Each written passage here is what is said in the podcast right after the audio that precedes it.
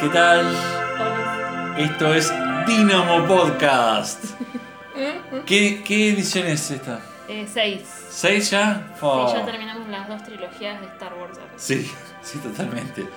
Bueno, en consonancia con lo que. No en consonancia con lo que hablamos la semana pasada, que fue de Divas, Sí. eh, pero eh, en consonancia con lo que yo vengo hablando por ahí, que es un poco de los 70 y todo eso. Bueno, estos son divos. Son divos Claro. del, del rock progresivo. A mí me gusta mucho el rock progresivo, aunque lo critico en algunos aspectos. Sí. Pero. mm, eh, nada, eso. No sabía que te gustaba el rock progresivo. Mira vos. Mirá vos, sí, soy bastante hincha pelota. Pero bueno, voy a hablar de una gran banda, una, una banda que no fue muy popular, pero sí es, fue una banda de nicho, de, de- de- de culto, que se llamó Gentle Giant, Gigante Gentil. Eh, yo te- en los últimos meses te debo tener eh, muy hinchada los quinotos con Gentle Giant. Mm, pasa- mejor no hablo, ¿viste? Eh, bueno, Es- ni sí ni no, ¿viste? Mm, Sí, porque yo escucho mucho e- esa banda. Y no es una banda muy fácil de escuchar, ¿viste? O sea, no, no es una banda muy fácil de escuchar, pero bueno, eh, cuando le encontrás la vuelta está buena, ¿viste? Bueno, la banda está como... mm, eh, el, cerebro de la banda son los tres hermanos, Derek, Phil y Raymond Schulman, los hermanos Schulman. Anne Raymond, lo dijo en inglés. and Ah, sí, sí lo dije en inglés, no. Bi- bilingüe. Bilingüe, bilingüe el chabón. Eh, eh, los hermanos Schulman, que ellos tenían una banda anterior que se llamó Simon Dupree and the Big Sound. Que esa banda, eh, los hermanos Schulman eh, hacían psicodelia en los 60, o sea, una banda del 66 al 69. Sí. Hacían psicodelia, RB. eh, y adivina quién tocó en esa banda. Eh, inglés. Ingle- inglesa. Inglés. Banda inglesa, sí. Mm, no sé, a ver. Elton John. Ah. Ah. Elton John. Elton John tocó, to- tocó un, un tiempito en esa banda, no sé cuánto tiempo, pero... eh, Antes de llamarse Elton John. Antes de llamarse Elton John, sí, exacto. Eh, y bueno, ellos, los hermanos Schulman, estaban como, no estaban muy de acuerdo y no estaban muy conformes como cómo se venían, cómo venían tocando los músicos que los acompañaban en, en- en esa formación. No estaban muy conformes porque ya les tengo que, o sea, decir que los hermanos Schulman eran multiinstrumentistas. Tocaban to- trompeta, violín, saxo, teclados, batería, eh, flauta dulce, guitarra, bajo, tocaban de todo, ¿viste? O sea, Tres personas tocaban todo eso. to- tres personas tocaban, eran, sí, eran muy, muy zarpados, eran estudiantes de, de- de- de- de escuelas de arte, cosas así. Eh, entonces no estaban muy conformes como se manejaba la banda, entonces ellos dijeron de, de buscar un grupo o, una- o unos músicos que, que, que estén más eh, a la- acorde con lo que ellos querían hacer. Ajá. Porque ellos decían que en Simon Dupree and the Big Sound, no sé, le tenían que enseñar a tocar al baterista, por ejemplo. Ah, ¿Entendés? claro. O sea, y bueno, no estaba bueno eso. Era- Perdían tiempo. Era otro nivel, digamos. Claro, claro. No, mm, hablando mal y pronto, ¿no? ¿no? No tiene nada de malo estar en otro nivel. No, no. Pero quizás ellos buscaban otra cosa ya. Y esto lo que. Haceme acordar, porque esto lo voy a decir más adelante. Haceme acordar lo que, Sí. de que voy a hablar de esto del progresivo. Que voy a hablar. Lo. Sorpresa, tienen que quedarse hasta el final del podcast. eh, lo que voy a hablar. Así que haceme acordar. Eh, bueno, en 1970, junto con Gary Green y Carrie Minir y el, ba- y el baterista Martin Smith, que también tocó en eh, otro baterista de Simon Dupree, no era el baterista que le tenían que enseñar a tocar, sino que era otro Ok. eh, formaron Shelter Giant. El nombre de Shelter Giant viene de Robert Wadlow, que es, eh, si lo googlean, es el hombre más alto del mundo con 2 metros 72. Fua. 2 metros 72, no entraba, no entraba por la puerta directamente. No. Eh, y también le ponían, le- también se dice que le pusieron ese nombre por el hecho de que, de que querían, o sea, como una, mm, como, como la, la historia épica, la, no, ¿cómo, se- cómo se dice? No se dice historia épica, se dice eh, Leyenda. leyenda, mito, mito. Mito. eh, mito, eh, creo que, que era de Homero, no me acuerdo de quién, que, que, que tuvieron que, estaban en una isla y tuvieron que, con los tripulantes del, del barco, Sí, mito, mito. eh, era un mito, que tuvieron que, con instrumentos, hacer dormir a un gigante gentil, a un gigante, Ah. para, para poder escaparse. No era un gigante gentil, era bastante malo ese gigante. Claro. Pero, pero era una cosa así, era el estilo de lo que, que ellos querían eh, decir con el nombre. Y en 1970 sacan su primer disco, que se llamó Gentle Giant, compitiendo con otros discos del, del género, que eran del disco eh, del género progresivo, que eran el disco, el primer disco de Emerson, Lake and Palmer, Tres Pas de Genesis, y si no me equivoco, eh, Atom Heart Mother de Pink Floyd. Toma, toma mate. Sí. Bueno, ellos, la banda conformada, hacían un estilo, o sea, ya te digo, ya nombré que eran multiinstrumentistas, Gary Green y Carrie Minier también eran multiinstrumentistas, to- tocaban el vibráfono, las flautas, el vibráfono... Claro, todos, sí. Sí, el vibráfono es el instrumento que se toca con, como percusión, pero es eh, con Placas. placas, con placas de metal o de madera, viste, dependiendo de... Claro. El, eh, todos instrumentos no convencionales para lo que es una banda de rock, digamos. Claro, exactamente. Y para los estándares del rock progresivo también era, era- era como muy alto lo que ellos eh, querían apuntar. Porque la frase que ellos decían siempre era que eh, buscaban, esta era la frase, buscaban expandir las fronteras de la música popular a riesgo de, de ser totalmente impopulares. O sea, y, y si vos escuchás Gentle Giant, Mm. lo entendés. entendés. Ah, fue. A full, ¿lo entendés? Eh, eso fue variando a medida que ellos fueron, fueron eh, pasando los años. Sí. Eh, fue variando, obviamente si, si se fueron haciendo un poco más populares. Pero bueno, los estilos de música que ellos, que ellos, eh, que divergían, que di- divergían se dice bien, Eh, divergentes, Sí, que estaban, que estaban en- en- en- en, estaban surgiendo. que estaban surgiendo en, en esa época, eh, que ellos tenían, eran, por ejemplo, rock, folk, hard rock, y acá viene lo, lo- lo más eh, polenta. Hacían música medieval y música barroca, ¿entendés?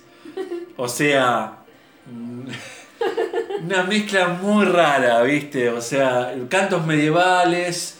Eh, con música barroca. Vos te reís porque te encanta ese estilo de música, te encanta la música No, medieval. Pará, pará, la barroca me encanta, pero Sí. la medieval, mm, Sí, sí. complicado para mí. A mí me encanta, a mí me encanta, siempre, siempre me gustó. Lo sé, lo Siempre- Sí. Y bueno, nada. eh, rock folk, ya lo dijimos, barroco. Bueno, ellos eran muy barrocos, el estilo que, o sea, no eran barrocos solamente en el estilo, sino en la forma de hacer música. Eran barrocos. ¿Por qué? ¿A, a qué voy con esto? Porque lo que hacía el barroco era que un instrumento sonara, se iba y, y entraba otro. ¿Entendés? O sea, eh, usaba mucho lo que era el contrapunto. ¿Entendés? Usaba mucho lo que era el contrapunto. Claro. Explica qué es el contrapunto, por el favor. contrapunto es eh, que una voz hace una cosa Sí, y otra hace algo que como que está en contra de eso, en, en el- en Exactamente. el sentido de contra, en el sentido de que si una sube la otra baja, Exacto. o si una está en un tiempo la otra está en el otro, exacto. y cosas así. Todo con ciertas reglas de melodía y de intervalos y de cosas así, Sí, pero en, en, en- en sí son dos voces que van este, distintas. di- relacionándose de, sí. de- de ciertas maneras. Claro. Usaba mucho lo que era el contrapunto y eso eh, eh, es muy de ese estilo, ¿viste? Claro, sí, sí, sí. Eh, voy a pasar a detallar los discos. Fueron cambiando los bateristas después. Después eh, tocó Malcolm Mortimer eh, y después se, les- se, se- se lastimó, no, no sé, no, no sé qué le pasó y, y llamaron a John Weathers sí. y él fue el baterista que se quedó durante del 73 hasta el 80. Eh, y también era multiinstrumentista, o sea, o sea, o sea, era, era un requisito más. en un requisito, exacto. Sacaron varios discos. eh, en el 70, Gentle Giant, como el que, el que nombré. Después en el 71, Acquiring the, Acquiring the Taste. eh, que es un poco más. es, es llamativo, usa mucho música medieval, pero este, es más llevadero, se puede escuchar un poco más. Después en el 72 sacaron Three Friends, que es su primer disco conceptual, que habla de tres amigos que, que se, que se encuentran de grandes eh, y pasaron toda una vida de trabajo duro y cosas así, su primer disco conce- conceptual. Después sacaron en el 73 Octopus, eh, que eh, el disco eh, es el primer disco que yo escuché, Ajá. que es como, eh, se, se lo llama como el pico de creatividad del grupo, de la banda. Sí, Y Octopus eh, en inglés quiere decir pulpo. claro. Y hay en la tapa del disco hay un pulpo, pero también tiene un, un doble sentido ese nombre, porque octo de 8 y octopus, Opus. opus de opus. ¿Entendés? Claro. Entonces eh, son ocho canciones, es un opus. ¿Entendés? Una cosa así. Ah, Em, ok.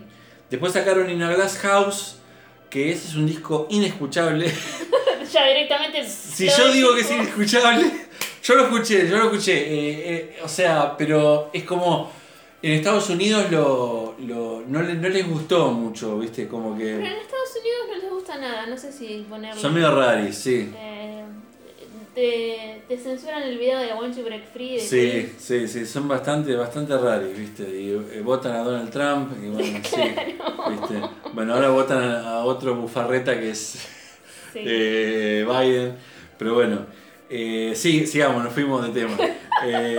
Sacaron el Glass House, después en 1974 sacaron The Power and the Glory, que ese es un disco más escuchable, que tiene Proclamation, Valedictory, So Sincere. eh, Sí, sí, todo- me río porque lo escuché. lo escuchaste ese tema. Que ese, ese disco Power and the Glory habla de la corrupción y de, de- de- de la corrupción que te da el poder y la gloria y básicamente eso, o sea, de- de- son como los ejes centrales del disco, la la corrupción y el poder.